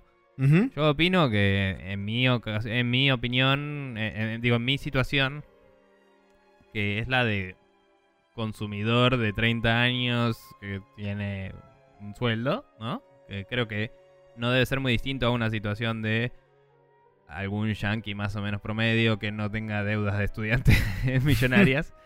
Eh, digo, tengo tantos juegos para jugar que es como, bueno, voy, eh, o sea, este me resultó interesante, me lo compro, lo juego, lo juego un rato y decido que no me interesa terminarlo y lo paro de jugar ahí. Y digo, mi opinión es no necesito terminar todos los juegos, necesito primero no ser un idiota y tratar de consumir mejor. Y, y segundo, eh, ser honesto conmigo mismo y decir, este lo termino, este no, este voy a darle otra chance más adelante o lo que sea, viste, como gestionarlo. Me parece que el número duro determinado o no no implica si es un éxito, si eh, aporta lo que te tiene que aportar como consumidor o no. O sea, hay gente que realmente puede estar satisfecha con un producto que no termina. No es como un libro o una película que si no lo consumís en su totalidad, entre comillas, no lo consumiste. Un juego, puedes tener las experiencias importantes de ese juego y decir ya las tuve. Yo, a mí me gusta mucho el game design y es como pruebo cómo se juega el juego, veo cómo está armado y a veces me alcanza con eso y no necesito ganarlo porque la historia es una verga, tío. Es como, no sé, Claro. eh, pasa. Pero eso es yo. No sé si querés aportar algo distinto. Sí, no, en, en mi caso creo que hubo un cambio a medida que fue pasando el tiempo y digamos que la edad y el tiempo disponible que uno tiene también afecta sobre qué tanto está dispuesto uno a, eh, a digamos, a meterle a cada juego. Yo Seguro. en su momento originalmente era de esas personas que hasta que no terminaba un juego no pasaba al siguiente. Eh, digamos, no, no, no, no experimentaba el, el 100% de la historia o de lo que me quería contar el juego. No, no lo daba como terminado, como finalizado. Y eso no me, no me, no me permitía eh, pasar a, la siguiente experiencia. Hoy en día eh, cambié un poco bastante mi filosofía donde dije no me voy a no me voy a enfrentar a cosas que me frustren más allá de cierto umbral y donde yo ya sienta que no que no estoy pasándola bien, o sea, donde yo ya digo ¿para qué estoy pasando por esto si podría estar disfrutando de otra cosa? Ahí es donde, donde ya determino que bueno, que este juego digamos cumplió su ciclo, llegué hasta donde llegué, no, no me preocupo más por eso de decir no, pero no lo completé o no, no llegué hasta el final del juego, qué sé yo. Eh, es un tema de principalmente de frustración, un poco también tiene que ver el tiempo, que también una medida que se vuelve más grande el tiempo se vuelve una commodity más preciada, porque es Sí. cada vez más limitado. Em, entonces creo que también pasa por ahí, que uno va cambiando la cabeza, va cambiando de gustos y va cambiando de... eh, inclusive va, va también modificando su, umbral de paciencia, porque hay cosas que por ahí yo te bancaba hace 10 años que hoy ya no te banco más. Sí, tal cual. Eh, yo mismo, que me encantaron siempre las aventuras gráficas, la verdad es que hoy casi no las puedo jugar porque el ritmo que tienen y la el nivel de inversión que hay que tener de, de intelectual, ¿no? De meterse de... Sí, hay juegos que demandan algunas- mucho de la persona. Algunas de las mejores o de las que por ahí más me interesan hoy en mi vida adulta eh, necesitan que leas bastante, que estés atento a algunos detalles y que sigas una historia no necesariamente compleja, pero en general densa de detalles, ¿no? Como que tiene muchas cosas y no tengo el tiempo como el tiempo constante. Aún si puedo hoy decir, bueno, hoy le meto 7 horas. Tipo, por ahí el domingo que viene no le puedo meter otras 7 horas y ya con no jugar una semana, cuando vuelvo a la otra, digo, ¿qué carajo estaba haciendo Tal en cual. este juego? Tal cual. Y es también el dilema con los JRPGs y, y los RPGs normales también, ¿no? Los, los occidentales también. Eh, de- tengo mil RPGs que quiero jugar, pero es como solo cuando sé que voy a poder dedicarle un día a la semana a pleno, me pongo con juegos largos, porque si no, no lo puedo hacer. Eh, y bueno, eso es otra cosa. Pero bueno, nada, creo que dejamos en claro nuestra opinión sobre esto. Continuando, si te parece. Sí. Eh, más o menos, ¿cuántos juegos de los que tenés ganaste, Maxi? Eh, diría que un poco más de la mitad. En todas las plataformas. Sí. Sí, quizá empecé un poco menos. Por el simple hecho de juguemos a comprar jueguitos en Steam. Pero en líneas generales en el resto de las plataformas. Siempre, en PlayStation 3 te puedo decir que. Sacando por ahí los juegos que redimí gratis en Plus, que habrán sido unos 10 o 15 en total. Sí. que no son eh, tuyos porque si dejas de pagar. Claro que no son son míos porque si dejo de pagar se van. Todo lo que tengo físico y buena parte de lo que tengo digital en Play 3 lo gané. Bien. Yo voy a decir que también con caveats, ¿no? Porque hay juegos que me vinieron en, en Humble Bundles que no, no quería, pero me compré por otros juegos el bundle. O juegos que saqué de Xbox Live Gold para probarlos, pero que no los hubiera comprado ni a palos. Eh, o cosas así. Pero voy a decir que debo andar en menos de un quinto de los juegos que tengo. Eh, y que alguna vez ordené hace mucho, mucho tiempo mi catálogo de Steam cuando básicamente la única consola que tenía era la Play 3. Estoy hablando de hace... 5 o años 6 años fácil. Sí. eh, y la realidad es que en ese momento había ganado tres cuartos de los juegos que tenía en Steam. Eh, que también es, es difícil contar porque tenés que separar los que son solo multiplayer en Steam. Porque en PC hay mucho que no Seguro. se ganan. Seguro, sí, sí, obvio. Eh, y hay juegos de hay juegos single player que no se ganan tampoco porque son escenarios que los cumplís. Sí, o los típicos juegos de high score y ese tipo similar arcade Tipo- y demás. o, o no tanto, SimCity, simuladores. Los simuladores Ah, no se ganan. también, sí, es verdad. Tipo, eh, el Sid Meier Pirates le saqué un montón de horas, pero no se puede ganar. Ese juego vos jugás hasta que te retirás con tu pirata y jugás de nuevo. Digo. Eh, pero bueno, nada. Así que sí, yo diría que debo tener menos un quinto porque encima me puse a coleccionar juegos retro que en su momento por ahí jugué emulados un toque, pero nunca los pasé porque no tenía consolas cuando era chico. Claro. Entonces tengo un backlog eh, gigante. Bueno, yo Y- técnicamente también tengo backlog, por ejemplo, de la Play 2, pero en buena medida, muchos de los juegos de Play 2 que yo me fui comprando a lo largo del tiempo fueron juegos que jugué en su momento pirateados Claro. y los pasé, digamos, los completé. Pero es como que retroactivamente los estoy coleccionando, entonces no los vuelvo a jugar, pero tengo, digamos, su reemplazo en copia física No, de posta. yo también tengo eso, pero eso no los cuento porque ya los gané. Claro, Pero- exacto. Pero digo, no, en serio, tipo, estuve comprando un montonazo de... Bueno, un montonazo no, son contables, ¿no? Pero digo, compré muchos de Famicom que están en japonés y son más bien para practicar, entonces ni siquiera los puedo jugar ahora todavía, muchos de esos. Eh, tengo algunos de Super Famicom, tengo de DS, de Game Boy Advance, de Game Boy, tengo bocha de esos que la verdad es que todavía no me puse con casi ninguno. Eh, y, y en Steam es ridículo la cantidad que tengo, pero sí, capaz si vuelvo a filtrar los multiplayer, eso capaz que no es tan terrible la cosa. Eh, pero en GOG la mayoría no los gané. Y me compré muchos juegos en GOG de eh, retro que por haber estudiado y, haber visto, viste, la historia de juegos como vimos y de haber escuchado muchos podcasts de Retronauts y eso es como este juego que fue importante en la historia por esto, lo quiero jugar alguna vez, este lo quiero jugar alguna vez y así tengo el Ultima 7, viste, tengo eh, juegos que fueron hitos en la historia de los juegos y es como probablemente no los gane, pero los voy a querer jugar algún día y los tengo ahí para jugar, viste. Tengo el, Claro. el Torment eh, y el eh, no sé, el Arcanum y juegos así de RPGs que son de mil trillones de horas, que eso sí los quisiera ganar, pero bueno, no los voy a jugar todos el mismo año siquiera, así que falta un rato para, Sí, no, seguro. Pero bueno, eh, así que nada, porcentajes no tenemos, es la respuesta. eh, Sí, no, te, te podemos mitad, dar valores aproximados. Por eso, yo en, en líneas Sí. generales yo redondeo a un alrededor de 50% o un poquito Sí. más por encima del 50%, teniendo en cuenta todas diría las que- consolas que tengo. Sí, yo y diría que tuve en su 20 momento. y 25. Sí. Eh, pero de nuevo, algunos de esos los compré sabiendo que no los iba a ganar y que solo quería eh, jugarlos hasta cierto punto, bancar al developer, eh, tenerlos para si viene un amigo jugar multiplayer, tipo cosas así. Eh, entonces es difícil de contabilizar. Pero bueno, em, lo de las reviews.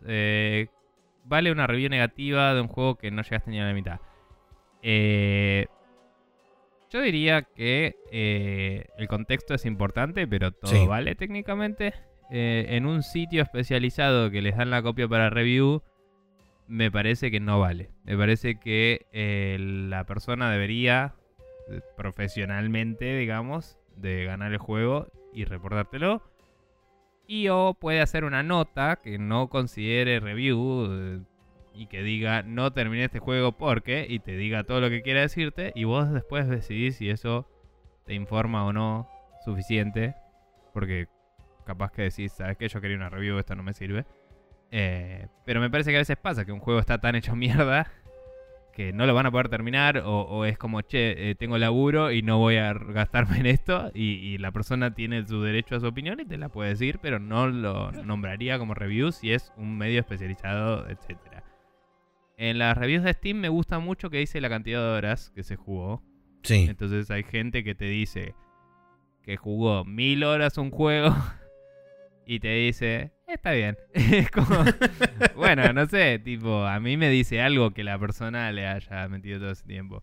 Em, y, y no sé, creo que te contextualiza. Hay muchas reviews en joda, pero digo, cuando vos ves que alguien jugó dos minutos y te pone algo recaliente, eh, lees lo que dice y contextualizás y decís, para, lo que está diciendo, ¿es él que malinterpretó o es que ya al principio del juego ya es una garcha? Porque capaz que pasa, ¿viste? Seguro. como, bueno. Eh, Pero bueno, ahí son user reviews y vos tenés que fijarte lo que te parece. Sí. Algo que hace un amigo, perdón, una última cosa. Algo que hace un amigo, que creo que lo comenté una vez en el programa, es él solo mira las reviews negativas en Steam y se fija si las cosas que le molesta a la gente eh, le molestan a él o no, Claro. básicamente. Eh, y, y si no le molestan, es como, bueno, este juego puede ser para mí igual, porque, porque él tiene sus gustos particulares y es un tipo muy metido en la simulación y todo, y a veces los juegos que a él le gustan son medio inaccesibles, entonces si, si la queja va por el lado de es difícil de entender la interfaz, por él no le calienta. Claro. Si la simulación es buena. Pero bueno. Eh, No, decías, Lo, que iba a decir es eh, puntualmente el tema de eh, la diferenciación entre user reviews y reviews de, entre Sí. comillas, profesionales. Coincido plenamente con el tema de la review profesional. Si vos tenés un tipo que se dedica íntegramente a eso, como mínimo tiene que haber una nota que refleje su, su razón por la cual no completó el juego. y eso, de nuevo, no deberías no deberían ellos teóricamente tratarlo como una review, deberían tratarlo como un artículo de opinión sobre la razón por la cual no terminó el juego. Eh, con respecto al tema de, de user reviews, creo que es un poco diferente. Eh, si bien creo que el contexto es importante, como decía Nico, y me parece que es muy acertado de parte de Steam a poner la cantidad de horas que juega cada, cada usuario, porque de nuevo, eso es lo que te contextualiza un poco el comentario en base a lo que, lo que llevó jugado de- del juego. Creo también que eh, está después en, en uno de cuánto peso otorgarlo, qué tanta relevancia o importancia otorgarle a ese tipo de reviews. Vos sabés también, dependiendo el lugar a donde las vas a buscar. Vos sabés que si te metes en las user reviews de Metacritic, muy probablemente no encuentres algo bueno. En, diría que un porcentaje bastante aceptable de juegos. O sea, yo te diría que por lo menos la mitad de los juegos van a tener reviews en joda y van a ser usualmente tendiendo en baja. Eh, y después quizás ha- haya otro montón de juegos dentro de ese mismo lugar donde las reviews de usuarios por ahí eh, son más... eh, eh, Más que. eh, ¿Cómo se llama esto? Eh, no me sale la palabra. Eh, Relevantes, irrelevantes. No, no, es que, que perdonan más a, a ciertas, Ah. a ciertos desarrolladores que a otros, entonces como que son más generosos. Sí, sesgadas. Sí, sesgadas, son más generosos con los puntajes, entonces, o con, Mm. con las palabras con respecto a las que, a las que se, se expresan a la hora de hablar de una review. Pero, de nuevo, contexto, principalmente. Sí. Segundo, qué tan útil son para vos también las reviews, eh, de los usuarios por lo menos. O en general también, porque muchas veces, hoy por lo menos hoy en día, yo Sí, podés ver un stream. Y Sí, exacto. alcanza. Yo casi ni leo reviews. Me dedico pura y exclusivamente a buscar videos de gameplay eh, y ver si lo que estoy viendo me interesa más allá de verlo o si me genera un interés genuino de querer jugarlo. Eh, Sí, y listo. y, o sea, dos cosas más sobre eso. Eh, expandiendo lo que decías, yo obviamente Giant Bomb aguante. eh, y nosotros vemos mucho Giant Bomb y ya medio como que conocemos los gustos de cada uno de los eh, de los interlocutores del podcast. Eso también. Y, y ellos producen mucho contenido en video, entonces ellos hacen algo que se llama un Quick Look, que es, che, estoy jugando este juego y te lo muestro. Y el otro le hace preguntas. Y es un formato que para mí es 100% funcional. Específicamente no lo llaman una review. Tienen reviews escritas aparte. Que también las tienen. No leo ninguna. Porque veo los quick looks y a la mierda. Y me parece que ese formato se presta muy bien a esto. Porque es una interlocución entre dos personas. Como nosotros hacemos cuando yo estoy jugando algo y te cuento. Y vos me preguntás. Y vos generas un juicio con respecto a ese juego. Y la gente que nos escucha a través de vos saca algunas dudas que por ahí yo no estaba comentando algo. Y está bueno. Em, entonces nada. Ese formato me parece que se presta y me parece que hay un valor en contarte mi experiencia mientras la estoy teniendo. O e inclusive en los Quick Looks a veces dicen, lo estuve jugando, es medio caca, no lo voy a seguir, pero acá lo mostramos para que sepan. y te lo muestran, ¿no? Sí.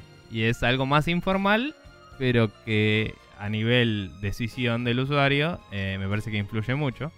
Eso por un lado y por otro lado, eh, volviendo a lo de las notas de no lo termino por tal cosa, yo me acuerdo que eh, en, cuando nosotros escribíamos reviews hace mucho tiempo. Sí, a long time ago. eh, Salió en un momento del Assassin's Creed 3 y yo lo estaba jugando y no lo iba a terminar rápido porque la vida. Y me pareció que era relevante. Veníamos sacando reviews de los juegos grandes que jugábamos. eh, porque nos los devorábamos y listo. El Assassin's Creed 3 era medio largo para el tiempo que yo tenía en ese momento para jugar. Entonces eh, me acuerdo que fue medio como que vos me decías, y pero para eso ni hagas la nota. Y fue medio una discusión que tuvimos de si sacar algo o no, porque no iba a sacar una review hecha, digamos. Y al final lo que hice fue sacar como un uploading escrito. Eh, y dije, estuve jugando el Assassin's Creed 3, lo terminé al final después. Pero el punto era que se- la ventana de tiempo de acaba de salir este juego y es relevante se estaba yendo. Yo quería sacar la nota. Y dije lo que opiné. Y dije, y hasta acá viene bien, qué sé yo. El personaje medio blando, tipo, te tiene que gustar la historia de Estados Unidos, eh, ponele. O, o- puede que no te interese y eso es medio embole. Eh, y como que advertí cosas y conté otras cosas y es como, bueno, vos decidís, no te puedo dar un juicio. Entonces me parece que hay valor en eso también.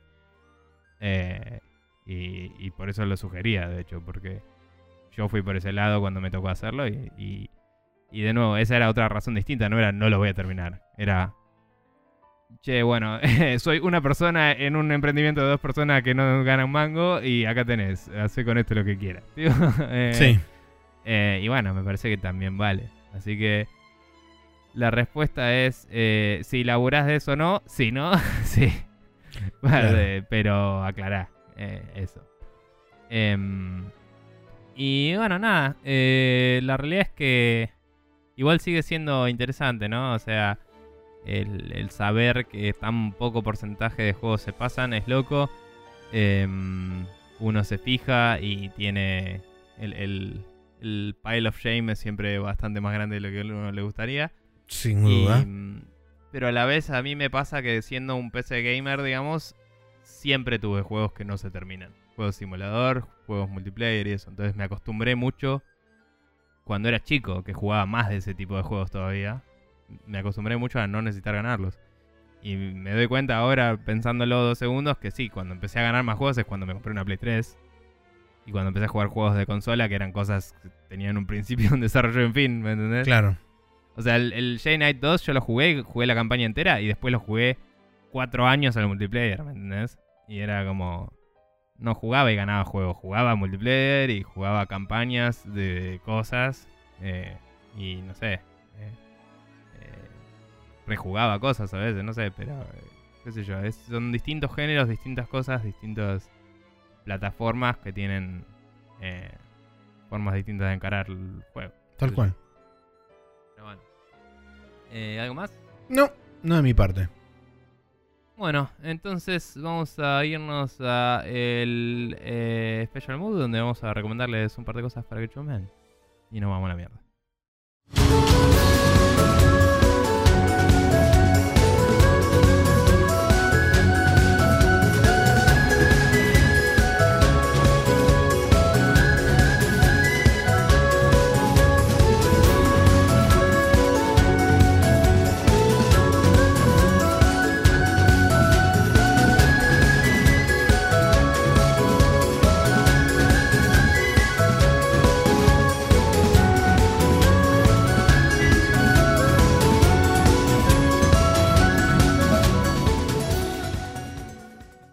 Estamos de vuelta con el Special Move donde tenemos un par de recomendaciones. Maxi, contame de Takeshi's Castle. Eh, antes de eso, eh, porque el cierre fue muy rápido y no te quería interrumpir, eh, gracias a el Indio Mufa por habernos mandado la pregunta y esperamos que otra gente también se anime a mandarnos la pregunta ahí al contactarse en Facebook o al postpineado en Twitter o en una dirección que este, estamos a, a- a definir. convenir en algún momento eventual. Pero bueno, ahora sí, volviendo, eh, Takeshi's Castle es eh, un juego de participantes, en este caso japoneses, que se enfrentan a determinados caminos y circuitos con obstáculos de variada intensidad para intentar ganar una suma de dinero nondescript. Eh, Este juego, eh, si, le suena similar, es porque es similar a Supermatch y porque es similar a Wipeout o Hombre al Agua, que fue lo que se daba acá originalmente por la televisión abierta. Em, pero, como dije, versión japonesa, por ende mucho más cruel y mortal para sus participantes, pero no menos gracioso. Eh, así que recomiendo, voy a dejar un, voy a dejar un video de este, highlights, así con los palos más zarpados. Porque si hay algo que no le tienen miedo a los japoneses es a pegarse los palos más zarpados del mundo. Eh, y realmente es genuinamente divertido. Pero si quieren saber más, pueden buscarse. Hay, por lo que estuve viendo así buscando rápidamente, hay varios capítulos de varias temporadas en YouTube completos. Así que si los quieren ver, los pueden encontrar por ahí. Se escribe Takeshi apóstrofe S Castle. C-A-S-T-L-E. Bien. Eh, yo lo había escuchado nombrar antes, eh, o sea, también escuché el podcast como vos, pero digo, eh, donde lo recomendaron, pero eh, lo había escuchado nombrar antes y, y debe ser bastante famoso, eh, porque nada, es como... Y es un programa que, o sea, digamos, colectivo, uno de los digamos. primeros programas que salió de Japón hacia otro lugar del mundo y de hecho se dio en Estados Unidos doblado, eh, que se llamaba algo así como Most Extreme Games, no sé cuánto, Hour Challenge. eh, y se daba doblado como acá se daba doblado Supermatch. Que Supermatch, el programa original, Sí. creo que es de Alemania o de Holanda o de algún lugar de por creo ahí. que era Holanda, no me acuerdo. Eh, pero bueno. pero bueno, la cuestión es que acá también se daba doblado eso y era el famoso. ¿Qué está haciendo Peter? Eh, Sí, que encima acá lo doblaban de la española a acá o algo así. a la nacional, sí, sí, se doblaba. Se doblaba una cualquiera. suerte de castellano neutro medio argentinizado. Pero sí. Eh, bueno, no importa. Eh, pero digo, había una versión española y esa creo que era la que doblaban. O sea, ya era una indirección cualquiera.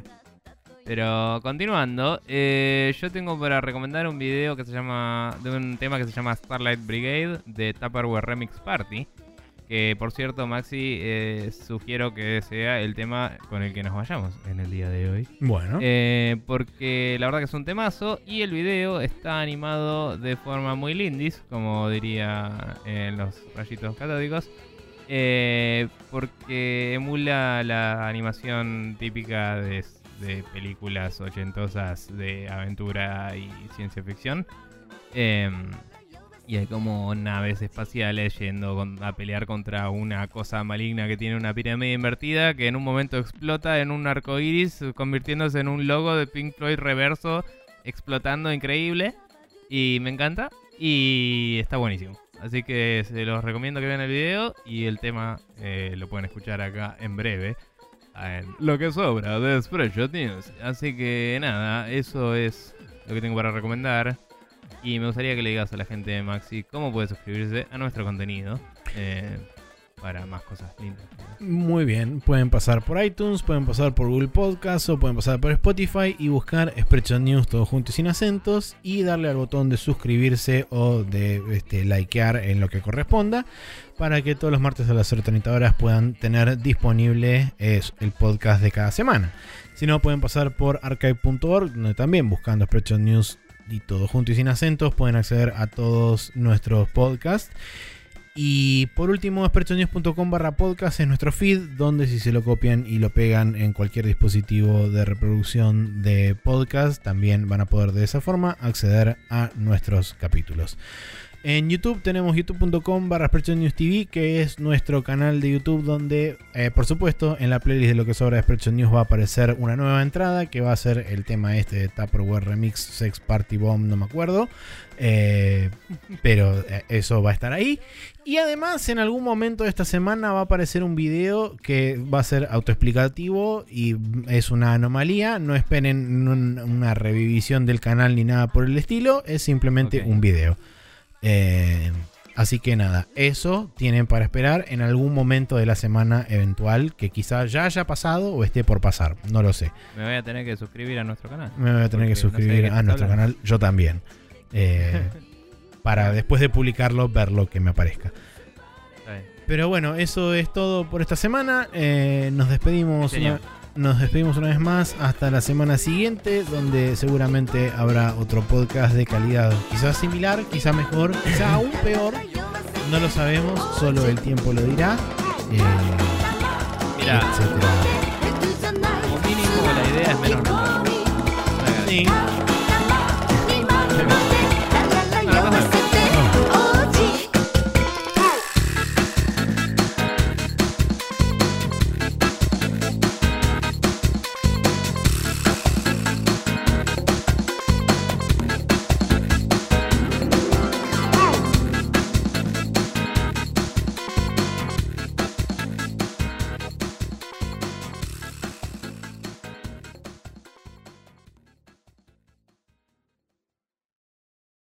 Hola y bienvenidos nuevamente a otro Lo que sobra de Spreadshot News. Hoy les traemos Tupperware Remix Party con Starlight Brigade.